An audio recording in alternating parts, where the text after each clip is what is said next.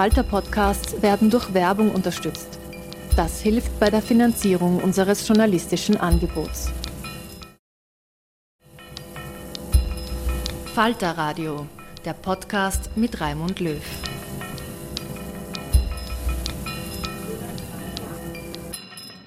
Sehr herzlich willkommen im Falter Radio.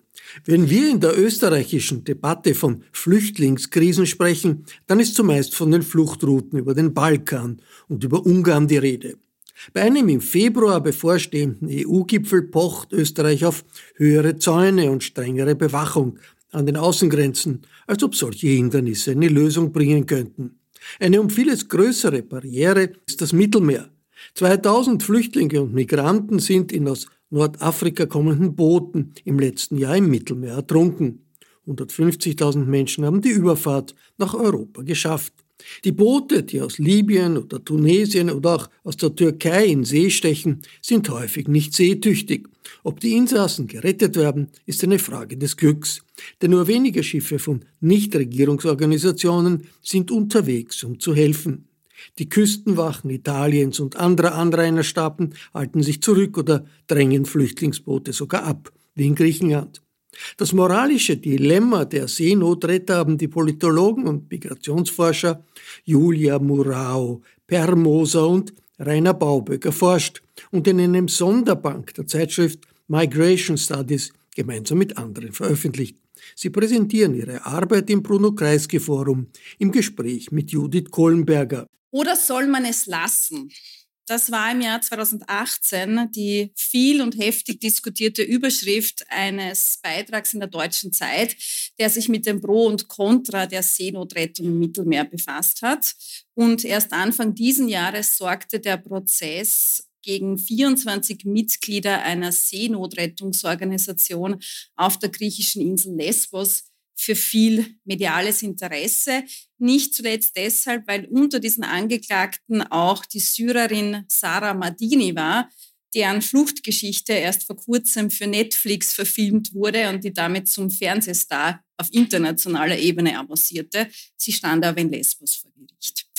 Äh, es wurden sehr, sehr schwere Vorwürfe gegen alle 24 Angeklagten erhoben, unter anderem Mitgliedschaft in einer kriminellen Vereinigung, Beihilfe zur illegalen Einreise, also Vulgo-Schlepperei, Geldwäsche, Urkundenfälschung, die illegale Nutzung von Funkfrequenzen und Spionage. Es drohten also insgesamt sehr lange mehrjährige Haftstrafen.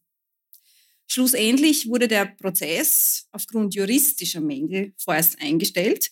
Ein Freispruch ist das aber nicht und unbeantwortet bleibt auch die generelle Frage der Zulässigkeit von Search and Rescue Missionen im Mittelmeer und damit auch die Frage, ob und unter welchen Bedingungen sich Seenotretter, Seenotretterinnen der Schlepperei schuldig machen.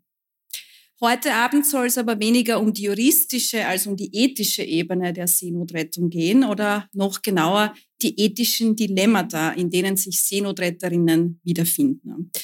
Denn die Frage der Dilemmata in der Migrationspolitik, also auch der Werte und der Zielkonflikte, die sich da auftun, das ist eine ganz, ganz zentrale und der müssen sich sowohl politische als auch humanitäre Akteurinnen und Akteure stellen. Das bringt mich jetzt zu dir, liebe Julia, die ich gerne mit in die Diskussion reinholen möchte. Vielleicht könntest du uns ganz zu Beginn einmal kurz skizzieren, worin denn jetzt dieses konkrete Dilemma besteht, in dem sich SeenotretterInnen wiederfinden, dass sie auch navigieren, austarieren müssen.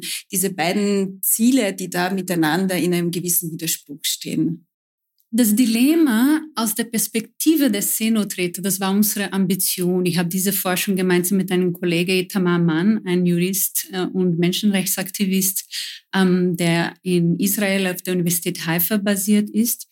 Und wir wollten eben, weil schon so viel in den Medien von der Perspektive von staatlichen Akteuren ähm, über Seenotrettung geschrieben wird, aber wenig eigentlich aus der Perspektive derjenigen, die wirklich in diese humanitäre Arbeit engagiert sind, wollten wir uns diese Frage aus der Perspektive der Zivilgesellschaft ähm, annähern.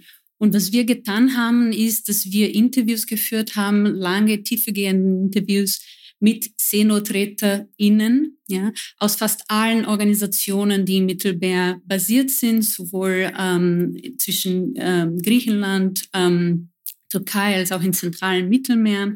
Und wir sie gefragt haben, aus deren Perspektive heraus, aus ihren Erfahrungen heraus, was sind Dilemmas, die Dilemmata sich stellen. Und wir haben Folgendes herausgefunden, dass diese Dilemma gewissermaßen ähm, zwei Seiten hat. Ja.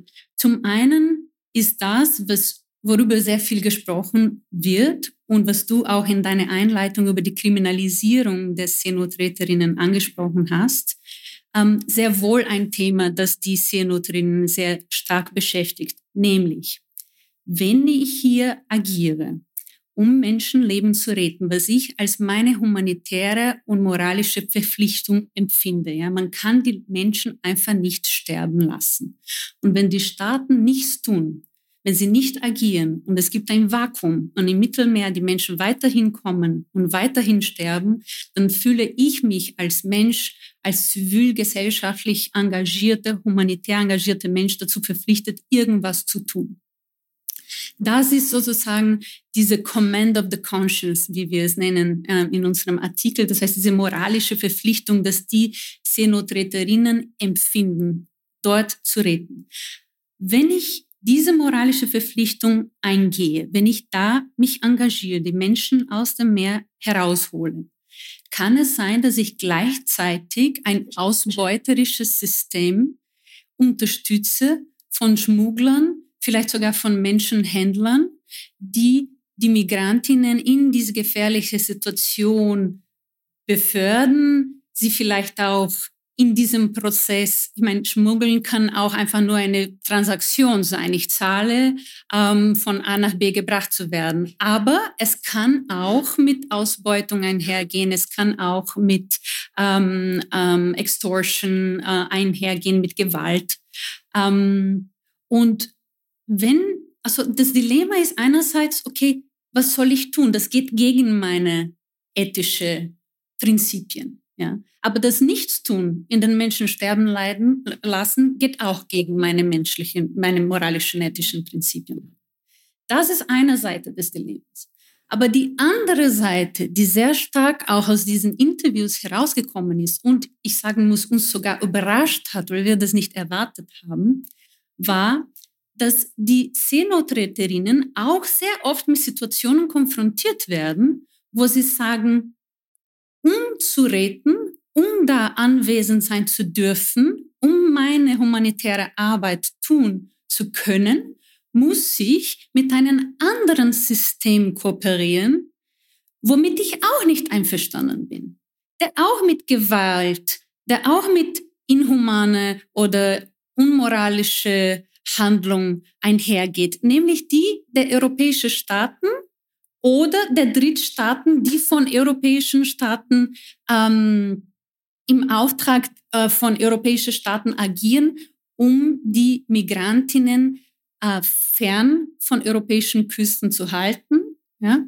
ähm, äh, um sie nicht in eine Situation kommen zu lassen, wo sie einen Asylantrag stellen könnten äh, oder um eben die Grenzkontrolle einfach in eine Art und Weise äh, durchzusetzen, die äh, mit Gewalt oder mit dem Nicht-Einhaltung von Menschenrechten eingeht. Ich gebe ein Beispiel für diese Situation. Wie, was könnte sowas sein? Zum Beispiel, damit die Seenotrettungsorganisationen agieren können, sind sie dazu verpflichtet natürlich, wenn sie erfahren von irgendeinem ähm, Boot, Flüchtlingsboot, migrantischen äh, Boot mit Migrantinnen, die in, in Seenotrettung geraten ist, müssen Sie sofort diese Information an die Koordinationszentren weitergeben. Ja, in Malta ähm, oder in Italien beispielsweise. Sie wissen aber, dass wenn Sie diese Information weitergeben, so wie Sie es tun sollten und müssen, um eine schnelle Rettung koordinieren zu können und durchführen zu können, die Information sofort an die libysche Küstengarde weitergeleitet wird. Ja? Und die Europäische Union und auch Italien haben sehr viel Geld ähm, transferiert an die libysche Küstengarde und auch Trainings gemacht und auch äh, Schiffe zur Verfügung gestellt, damit die libysche Küstengarde, das ist sehr wohl bewusst, ne, und das ist auch kein Geheimnis, das wird auch von der Europäischen Union auch so tatsächlich äh, publik gemacht, damit sie diese Flüchtlingsboote, während sie noch nicht im europäischen Territorialgewässern, während sie innerhalb der libyschen äh, ähm, Gewässern oder in der Nähe davon äh, aufhalten und zurück nach Libyen bringen. Es ist aber bekannt, das nennt man ein Pushback, dass Libyen, in Libyen die Migrantinnen und Migranten, die Flüchtlinge äh, mit brutalsten äh, Menschenrechtsverletzungen konfrontiert werden sogar teilweise Sklaven äh, verkauft werden. Ähm, Frauen werden vergewaltigt als eine systematische, eine systematische Art und Weise und so weiter und so fort. Es droht Folter. Das heißt, die Seenotretterinnen sind hier auch mit einem Dilemma konfrontiert. Um weiterhin agieren zu können, um eine Rettung durchführen zu können in eine richtige Art und Weise und auch ohne kriminalisiert zu werden, müssen sie kooperieren mit staatlichen Akteuren, die Policies, Politiken, Maßnahmen ähm, durchführen, die komplett gegen ihre moralische ähm, Vorstellungen einhergehen. Und sie machen sich vielleicht auch mitschuldig an diesen Pushbacks, was sowohl illegal als auch unmoralisch aus deren Sicht ist. Das ist sozusagen das Dilemma. Das sind diese zwei Seiten der Medaille, die wir gesehen haben. Jetzt habt ihr ja auch als einen möglichen Umgang oder sogar Auflösung äh, dieser Dilemmata-Situation äh, in eurem Beitrag konkret die Schaffung eines Freiraums äh, präsentiert, kann man sagen. Äh, vor allem diese ethische Strategie des Nichtwissens oder vielleicht kann man sagen strategisches Unwissen. Auf Englisch nennen die es willful ignorance. Kannst du ein bisschen was zu dieser Strategie sagen? Also wie kommt das zustande und welche Art von Freiraum entsteht denn da? Weil der Freiraum mitunter auch tatsächlich im materiellen Sinne gemeint ist, nämlich das Schiff, auf dem ja diese Mission der Seenotrettung durchgeführt wird. Genau. Also man muss dazu sagen, äh, die Seenotrettungsorganisationen sind unterschiedlich. Ähm, manche sehen sich, äh, sehen ihre Arbeit durchwegs auch als politische Arbeit und Engagement ähm, und setzen sich für offene äh, Grenzen. Anderen sind humanitären großen internationalen Organisationen, die auch in Konfliktzonen in Sudan, sonst wo ähm, tätig sind und die eher diese humanitäre Schiene fahren. Und sie agieren hier teilweise auch unterschiedlich. Aber eine Strategie, die wir auf sowohl bei humanitären Organisationen als auch bei diejenigen, die mehr politisch solidaristische Organisationen sind, gefunden haben, die uns sehr interessiert hat, war eben, also wie geht man mit diesen Dilemmas um? Ja? Eine Möglichkeit wäre zu sagen, ich tue gar nichts mehr, ja, ich handle nichts mehr. Ähm, das wäre aber, wie wir gesehen haben, auch keine Lösung. Ja? Die Menschen würden weiterhin sterben. Die andere Möglichkeit ist zu sagen, wir kooperieren, weil diese moralische Verpflichtung, Menschen zu retten, ist wichtiger, als sich komplett zu machen in diesen ausbeuterischen oder gewalttätigen Systemen. Aber eine dritte, die wir gesehen haben oder gewissermaßen, ist zu versuchen oder eine Strategie damit umzugehen, wenn man sich entscheidet für die Rettung, ist zu versuchen, das Schiff so weit wie möglich zu isolieren, auch im Sinne der Kommunikation und des Wissenstransfers von diesen beiden Ketten gewissermaßen, von diesen beiden ähm, ähm, ähm, Systeme, die hier problematisch, problematisch empfunden werden, nämlich von staatlichen Akteuren einerseits und von den Schmugglern andererseits. Und wie kann man das machen? Naja, zum Beispiel, indem man selber so wenig wie möglich weiß. Wenn ich so wenig wie möglich weiß darüber, wer jetzt angerufen hat, um zu sagen, dass da ein Boot gekantert ist, dann kann ich diese Information auch nicht weiterleiten und mich selber in eine Situation zu bringen, wo ich von Menschen, die meine Hilfe brauchen, vielleicht als äh, ein Kooperationspartner von, von Staaten und von der libyschen Küstengarde gesehen werde. Ähm, ähm, Oder ähm, wenn ich äh, eines und und die und es ist oft auch so, ähm, dass die Räter und Räterinnen konfrontiert sind mit Situationen, die sie kaum einschätzen können. Ja? Manchmal kommt jemand zu ihnen und sagt, äh, da kantert ein Boot, hier ist ein Baby, nehmen Sie es. Ähm, und sie wissen nicht, wer ist das? Ist das ein Schmuggler? Ist das ein Fischer? Ähm, was, was, sie sehen sich auch nicht dazu in der Lage, das zu eruieren und sagen, ich will so wenig wie möglich eigentlich wissen. Ich helfe einfach. Ja. Ähm, also diese Art von äh, Unwissen äh, ermöglicht ihnen, ähm, auf dem Schiff und in diesem Bereich der Rettung nur auf Vulnerabilitäten, auf Menschenrechten zu achten und nicht die kriminellen ähm, ähm, Nebenhandlungen hier äh, in den Mittelpunkt zu stellen und dabei zu helfen, kriminelle Organisationen aufzubrechen. So ist ein bisschen diese, diese Idee des, ähm, des, der willful ignorance, also des, des bewussten sozusagen Unwissens, ja, als eine ethische Strategie, mit dieser sehr wohl sehr schwierigen Situation äh, umzugehen. Bevor ich es äh, wieder ein bisschen auf die größere Ebene hebe, eine kleine Nachfrage dann auch, weil was ich so schön finde, generell an diesem Sonderband, den ich sehr empfehlen möchte, der ist ja, glaube ich, auch Open Access verfügbar, aber vor allem auch konkret bei deinem Artikel, Julia, das ist ja sehr ähm, empirically grounded, würde man auf Englisch sagen, also wirklich auf der Empirie fußt. Ihr habt ja 25 qualitative Interviews mit Seenotretterinnen durchgeführt. Dazu muss man sagen, das waren jetzt nicht ich sage es jetzt ein bisschen despektierlich, Freiwillige, die dafür ein paar Tage oder Wochen während der Sommerferien sich engagieren, sondern das waren vor allem Menschen, die auf diesen Seenotrettungsmissionen in der Planung und oder operativen Umsetzung wirklich zentrale Schalthebel besetzt haben, also in Entscheidungspositionen auch wirklich durchführend waren und dadurch auch dieses große Ganze im Blick hatten, muss man sagen. Ich glaube, es gab dann noch zusätzlich mit manchen von ihnen E-Mail-Verkehr, Austausch von Dokumenten und so weiter, also wirklich sehr, sehr umfassend auch dokumentiert worden.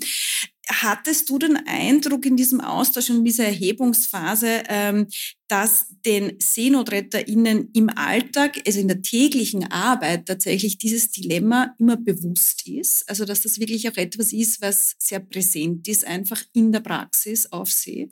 Ja, extrem. Also, die Menschen waren sehr reflektiert, ja, und sehr mitgenommen von dem. Also, wir haben auch mit manchen Menschen gesprochen, ähm, bei denen das wirklich einen, einen, einen großen Problem in deren Leben ist, wo sie nicht, wo sie sich auch überlegen, auszusteigen, was anderes zu tun, weil die Last ist ja eine sehr große. Dazu kommt aber, muss ich dazu sagen, diese Umfeld der Kriminalisierung. Man macht sich bei alle diese Handlungen potenziell ähm, liable, ähm, strafbar. Genau, genau. Und das sind ähm, das sind Menschenrechtsaktivisten, das sind humanitäre Arbeiterinnen, ja, die unter Umständen dann jahrelang mit einem Gerichtsprozess konfrontiert sind, die sehr viel Geld kostet, sehr viel Energie kostet, der ihrem Leben ähm, völlig auf den Kopf stellt. Wir haben auch mit, mit einigen Leuten gesprochen, die in dieser Situation sind, die seit fünf Jahren nichts anderes tun, als sich zu verteidigen. Mit, mit, der, mit dem mit der Drohung, dass sie vielleicht auch viele, viele Jahre im Gefängnis landen könnten. Ähm, also, und das hat diese Interviews auch besonders schwierig gemacht ähm, und die ganze Forschung besonders schwierig gemacht, weil die Menschen Angst haben. Und also einerseits Angst haben, sich selber ähm, zu beschuldigen irgendwie, ja?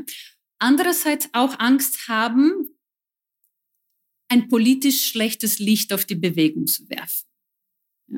Und wir, was wir äh, was wir erfahren haben, war, dass in der aktivistischen Community sehr viel Skepsis über unsere Arbeit ähm, geherrscht hat.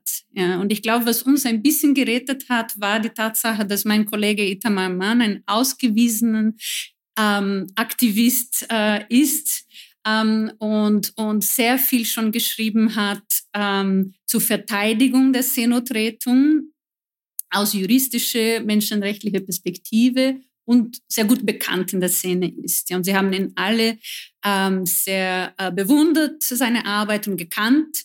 Und das hat uns Türe geöffnet. Aber bei der Präsentationen haben wir immer ähm, mit gefühlt, wie äh, spannungsgeladen es ist, dieser Empfang auf unsere Arbeit. Und dazu möchte ich auch was sagen. Warum haben wir das gemacht? Ja?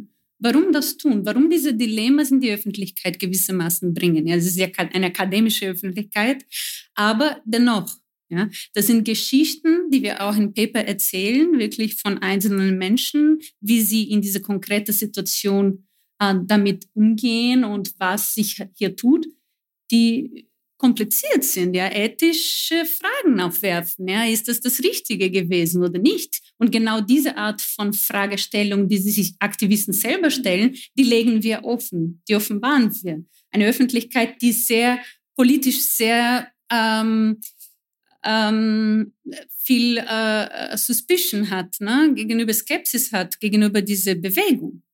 Warum haben wir das getan? Wir haben das getan, auch aus einer politischen Motivation heraus, also aus einer akademischen, aber auch aus einer politischen Motivation heraus. Und, und die ist, dass wir beide ähm, denken, dass die Seenotrettung als eine Bewegung eine wichtige Rolle spielt und verteidigt gehört gewissermaßen, aber nicht dadurch, dass man die ethischen Fragen ausblendet. Nicht dadurch, dass man so tut, als gäbe sie nicht, als gäbe die Dilemmas nicht, als wären sie einfach nur Helden. Ja. Die sind die Helden, die moralisch äh, unbefleckten, ja, ähm, und alle anderen sind schuld. Ähm, das tut die, der Bewegung nichts Gutes, denken wir. Denn es ist einen jeden klar, dass in dieser Situation hier dass sie Herausforderungen äh, stellt, ja, ethische Herausforderungen äh, stellt, den Staaten als auch die äh, zivilgesellschaftliche Organisationen. Und wir müssen darüber sprechen können. Und die Seenoträter, so war unsere Perspektive, die Lösung dafür kann nur sein, zu sagen, ja, es gibt diese Dilemmas, es gibt keine Lösung, es gibt keine Auflösung, aber man kann eine gewisse Due Diligence machen. Man kann sich überlegen, was wäre, wenn ich so oder so agiere, mit welchen Problemen kann ich konfrontiert werden und was ist die beste Art und Weise, damit umzugehen. Ja? Und wir haben eine Wahl getroffen aus diesen Überlegungen heraus, gegeben diese Kontext, in dem wir agieren. Und wir stehen dazu. Wir glauben, dass nur so kann die Bewegung auch in der breiteren Bevölkerung eine gewisse Legitimität äh, äh, gewinnen. Sonst ist es für die Rechtspopulisten äh, eine, ein, ein, ein, eine ausgemachte Wiese, wo sie sagen können, ja, sie, sie, sie, sie tun so, als gäbe es das nicht. Ja? Warum? Weil sie eigentlich nur ähm, weil sie selber wie die Schmuggler agieren. Also sozusagen diesen häufig gehörten Argument, die Probleme kleinreden oder negieren, den greift ihr vor. Also dieser aufgeklärte Blick, der ist es ja tatsächlich, den ihr einbringt. Ja. Ähm, ich finde, das bringt uns jetzt tatsächlich eh schon, ähm, ich möchte sagen, in die Tiefen der österreichischen Migrationspolitik. Jetzt ist die Seenotrettung im Binnenland Österreich ein bisschen weit weg, muss man sagen. Dennoch würde ich die wahrscheinlich nicht sehr gewagte Behauptung in den Raum stellen, dass Dilemmata auch der österreichischen Migrationspolitik nicht fern sind. Ähm, meine Frage jetzt konkret an dich, Rainer, mit dem Blick ein bisschen von oben, wo du jetzt nicht so konkret nur in der Seenotrettung äh, dich damit befasst hast, wie Dilemmata entstehen oder auch aufgelöst werden können. Wo würdet ihr denn aktuell Dilemmata verorten, sowohl auf nationaler, aber gerne auch auf europäischer Ebene. Die zwei greifen ja durchaus ineinander. Und welchen Beitrag kann denn der Fokus auf Dilemmata, so wie es jetzt auch in diesem Sonderband das versucht hat, leisten, um gewisse Pattstellungen zwischen einer kritischen Migrationsforschung, vielleicht der Theorie auf der einen Seite und der Politik im Sinne von Policy, der Politikberatung auf der anderen Seite zu leisten. Also wo wäre eine gewisse Ableitung, eine Handlungsmaxime auch für im weitesten Sinne, sage ich mal, politische Akteure, ja, vor allem auch Policy-Akteure, Politikgestaltung. Aus meiner Sicht, weiß nicht, ob du zustimmst, so das Grunddilemma, das wir auch dann hinter diesem Gastarbeitsdilemma finden, ist, im Grunde genommen das, dass einerseits in der Demokratie die äh, Beauftragten, äh, die politischen Repräsentanten und Repräsentantinnen zwangsläufig primär den Interessen derer verpflichtet sind, die sie gewählt haben. Ja? Das heißt, der eigenen äh, Bevölkerung, inklusive derer, die sie nicht wählen können, weil sie die Staatsbürgerschaft nicht haben, aber sie sind sozusagen dem Gemeinwohl des jeweiligen Staates verpflichtet, wenn sie ethisch handeln als Politiker. Also nicht nur, wenn sie Machtinteressen verfolgen, sondern wenn sie ihre Aufgabe gut erfüllen, dann verfolgen sie das. Ja? Gleichzeitig geht es aber Migration genau um die Frage, welche Position, welche Rechte und Ansprüche haben jene, die nicht schon dazugehören, sondern die vielleicht dazugehören wollen, die einen Grund haben, einzuwandern in dieses Territorium, als Asyl- und Schutzsuchende, als Familienangehörige oder auch als Menschen, die ihre wirtschaftliche Situation verbessern wollen, weil es in den Herkunftsländern vielleicht unerträglich ist. Ja. Haben die einen Anspruch gegenüber diesen Aufnahmestaaten oder ist es das freie Ermessen dieser Staaten zu sagen, ich, ich optimiere das Gemeinwohl derer, die schon da sind und die entscheiden darüber, wer hereingelassen wird oder nicht. Das ist, glaube ich, das Grunddilemma in der, aus der Einwanderungsperspektive. Und auch das ist nicht einfach aufzulösen. Wenn du so willst, ist das ein Dilemma zwischen der demokratischen Perspektive, die immer irgendwie partikulär ist, sich auf das, einen bestimmten Staat bezieht und seine Bevölkerung und einer universellen moralischen Perspektive, für die alle Menschen gleichwertig sind und der gleich behandelt werden sollten. Ja. Äh, jetzt, wenn man es ein bisschen konkreter macht, in äh, Österreich und in Europa ist es noch einmal ein bisschen komplizierter durch dieses Mehrebenen-Spiel, wo wir sozusagen nicht ein souveräner Nationalstaat sind, der völlig frei seine Einwanderungspolitik bestimmen kann, sondern uns schon verpflichtet haben, für bestimmte Menschen, nämlich die EU-Bürger, Bürgerinnen, die Grenzen völlig offen zu halten. Ja? Äh, das ist eine historische Errungenschaft, ungeheuren Ausmaßes, die Freizügigkeit in der EU. Ja? Äh, da hat der Staat schon gesagt, sozusagen, wir können auch unter Rücksichtnahme auf das Gemeinwohl Österreichs in unserem eigenen Interesse auf die Einwanderungskontrolle verzichten, statt sie auszuüben. Äh, das ist äh, eine schwierige Gratwanderung, wie man merkt, immer dann, wenn in der Pandemie oder bei irgendeinem dramatischen Vorfall dann die Schengen-Grenzen plötzlich wieder die internen Schengen-Grenzen runterrasseln und äh, Grenzkontrollen eingeführt werden. Das ist eine sehr prekäre Errungenschaft, aber sie zeigt, dass es ansatzweise vielleicht manchmal möglich ist zu sagen, vielleicht ist es nicht immer im besten Interesse der Bevölkerung des Aufnahmestaates, die Einwanderungskontrolle zu maximieren und die Kontrolle der Außengrenzen zum obersten Maxim, zur obersten Maxime der Migrationspolitik zu machen. Ich glaube, dass das auch äh, in die Zukunft gedacht die wirklich größte Herausforderung sein wird, die sich für Österreich und für alle europäischen Staaten stellt. Äh, wir leben in einer Situation, wo äh, demografisch gesehen äh, Europa ein schrumpelnder und, und, und, und alternder Kontinent ist, wenn es nicht genügend Zuwanderung nach Europa gibt, ja, und gleichzeitig politisch mobilisiert wird gegen diese Zuwanderung. Ja. Und in der europäischen Nachbarschaft gibt es den Kontinent, der die demografisch gesehen jüngste und noch immer am stärksten wachsende Bevölkerung hat, und das ist Afrika. Ja. Äh, und äh, wenn man sagt, unsere Antwort auf diese Situation ist die Verstärkung der Außengrenzen, dann versteht man einfach nicht einmal das Eigeninteresse von Europa als Einwanderungskontinent und man tut schon gar nichts dafür, um die Situation in Afrika so zu verbessern, dass die Menschen auch dort sich entscheiden können, dort zu bleiben und dort weiterzuleben. Das heißt, dieser Zusammenhang zwischen den Themen Migration und Entwicklung, das muss ganz anders angedacht werden, auch für die Zukunft, als das jetzt passiert. Es passiert natürlich, auch auf der EU-Ebene, aber immer nur mit der Vorstellung, was ist instrumentell für uns am günstigsten, mit welchen äh, Carrots and Sticks, wie man so sagt, anreizen und prügeln, kann man diese Länder dazu verpflichten, dass sie uns helfen beim Außengrenzschutz ja, und die Leute wieder zurücknehmen, die wir abschieben. Solange das der Zugang ist, wird das Problem immer größer werden. Ja. Es werden sozusagen immer, immer mehr Menschen dort sein, die eigentlich aus ganz verständlichen Gründen, wir müssen uns nur versuchen, in die Situation uns selbst hineinzuversetzen, äh, die, ihre bestmögliche Lebensperspektive wird sein, äh, sich auf, die, auf den Weg nach Europa zu machen. Wenn wir nicht diese Lebensperspektiven dramatisch ändern und dazu gehört eine Migrationspolitik, die als Alternative zur irregulären Migration die reguläre Migration anbietet. Das ist das, was in Europa heute fehlt. Ja, das ist sozusagen, glaube ich, der, der wirkliche Knackpunkt, den man nicht versteht. Wir können noch so viel Außengrenzschutz machen und Pushbacks von Asylsuchenden und sowas. Solange es nicht die alternativen Kanäle gibt, die äh, begehbar sind, ja, äh, aus diesen Ländern, wird, werden es immer mehr werden und die Maßnahmen werden immer härter werden. Und Europa verliert sozusagen aus ethischer Perspektive an äh, moralischem Gesicht, weil die einzige Möglichkeit, die derzeitige Politik fortzusetzen, ist unter schwersten Menschenrechtsverletzungen, inklusive von äh, tausenden Menschen, die im Mittelmeer ertrinken oder Leute, die zurückgeschickt werden in Situationen, wo man eigentlich gesagt hat, no refoulement, das geht nicht. Die Leute werden Gefahren ausgesetzt, die, äh, die unerträglich sind. Selbst wenn sie ursprünglich nicht als Flüchtlinge gekommen sind, kann man sie nicht dorthin zurückschicken.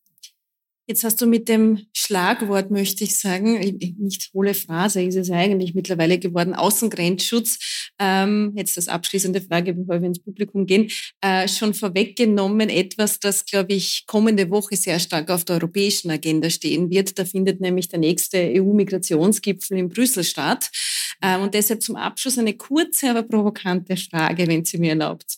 Ähm, was würdet ihr einem europäischen Regierungschef, einer europäischen Regierungschefin, die jetzt nach Brüssel zu diesem Gipfel fahren darf, muss, soll, mitgeben als Tipp, als Empfehlung, als Handlungsableitung, was auch immer aus eurer eigenen Forschung kommend, um diese Brücke zu Policy, Politikberatung, wie auch immer zu schlagen. Vielleicht auch mit Blick darauf, dass sich dadurch nächtelange Verhandlungen ein bisschen abkürzen lassen. Ich hoffe, dass es nicht dieses strategische Unwissen ist, das ihr als Ableitung mitgebt, aber vielleicht ein, ein anderer ganz konkreter Ansatzpunkt, wo man sagt, das wäre etwas, womit man reingehen kann in ein Verhandeln, Ausverhandeln einer Dilemmasituation. Ja, so in Bezug auf die Seenotrettung, äh, wenn das jetzt sozusagen das Thema von, von meinen Beitragen, von unserem Gespräch äh, hier ist, glaube ich, einen, einen Schritt, den man sofort unternehmen könnte und müsste, wäre diese Kooperation mit der libyschen Küstengarten äh, zu beenden. Das ist einfach getan. Das ist eine moralische Verpflichtung und das wäre auch die einzige menschenrechtskonforme Art und Weise zu handeln. Und die Menschenrechte, die wurden uns nicht auferzwungen, sondern wir haben uns aus sehr gutem Grund ähm, dazu verpflichtet. Nicht? Ähm, ander, einen anderen äh, Schritt, den man unternehmen könnte, der ein bisschen schwieriger ist, aber auch nicht unüberwindbar, wäre in eine Kooperation mit Seenotretterorganisationen zu gehen und zu sagen, okay, ähm, lass uns gemeinsam das gestalten. Es müssen Regeln gelten, wie man diese Seenotrettung macht. Ja, aber dafür finanzieren wir euch beispielsweise. Ja, dafür anstatt, dass wir Libyen finanzieren, finanzieren wir, haben wir eine Public-Private Partnership der Seenotrettung und agieren gemeinsam im Sinne der Schutz der Menschenrechte. Ähm, die Staaten könnten selber auch eigene ähm, eigene Assets äh, wie den Mittelmeer haben. Das gab es ja vor 2014. Ja, die Operation Mare Nostrum von Italien hat unzählige Menschenleben gerettet. Ähm, also diese äh, Abzug aus dem Mittelmeer ähm, hat diese ganze Problematik erst in den Gang, in Gang gesetzt, also wo die staatli staatlichen Akteuren weggegangen sind ja, und dieses Vakuum entstanden ist. Äh, dem könnte man entgegenwirken, indem man sich wieder ähm, aktiv in den Mittelmeer äh, begegnet. Letztlich vielleicht, das alles löst das Problem natürlich nicht, dass die Mittelmeerstaaten konfrontiert sind mit einer sehr schwierigen Situation. Äh, viele ähm, Asylwerber, Werberinnen, die dann an deren Häfen gebracht werden, die sie dann unterbringen müssen, dessen Verfahren sie analysieren müssen und so weiter, sind überfordert und haben das ursprünglich eigentlich diese Operationen, diese staatlich geführte Seenotrettungsoperationen gekündigt als eine Art Drohmittel gegenüber Europa. Ja, Italien hat das Mare, die Operation Mare Nostrum beendet. mit der Absicht, dass die Europäer merken, wie sehr sozusagen sie Italien allein gelassen haben in dieser Sache und dann sich mehr einsetzen, ja, um Italien zu unterstützen. Das ist natürlich nicht passiert, aber genau das müsste passieren. Das heißt, eine, eine faire Verteilung der Asylwerber und Werberinnen quer durch Europa, nach Möglichkeit auch mit der Möglichkeit so, dass die Asylwerber und Werberinnen auch ein Wort daran mitspielen dürfen vielleicht. Ähm, es gibt so viele technische Möglichkeiten heutzutage, um Skills, Präferenzen, Assets, Bedürfnisse von beiden Seiten zusammenzubringen. Ähm, aber auf jeden Fall so, dass nicht eine kleine Anzahl von Staaten die ganze Last übernimmt. Also dieses Dublin-System gehört eigentlich dringend reformiert ähm, und anders gedacht komplett. Sie hörten Julia Morau-Bermoser und Rainer Bauböck in einem Gespräch mit Judith Kohlenberger im Bruno-Kreisky-Forum vom 30.01.2023. Beim Kreisky-Forum bedanke ich mich sehr herzlich für die Zusammenarbeit. Die Ergebnisse des Dilemmata-Projekts sind in einem Sonderband der Zeitschrift Migration Studies dokumentiert. Ich verabschiede mich von allen, die uns auf UKW hören, im Freirad Tirol und auf Radio Agora in Kärnten. Über Migration und Migrationspolitik ohne Scheuklappen lesen Sie regelmäßig im Falter. Mit einem Abonnement des Falter haben Sie die Chance, immer auf Neues zu stoßen. Alle Informationen gibt es im Internet unter der Adresse abo.falter.at. Ursula Winterauer hat die Signation gestaltet. Philipp Dietrich betreut die Audiotechnik im Falter. Im Namen des gesamten Teams verabschiede ich mich bis zur nächsten Sendung.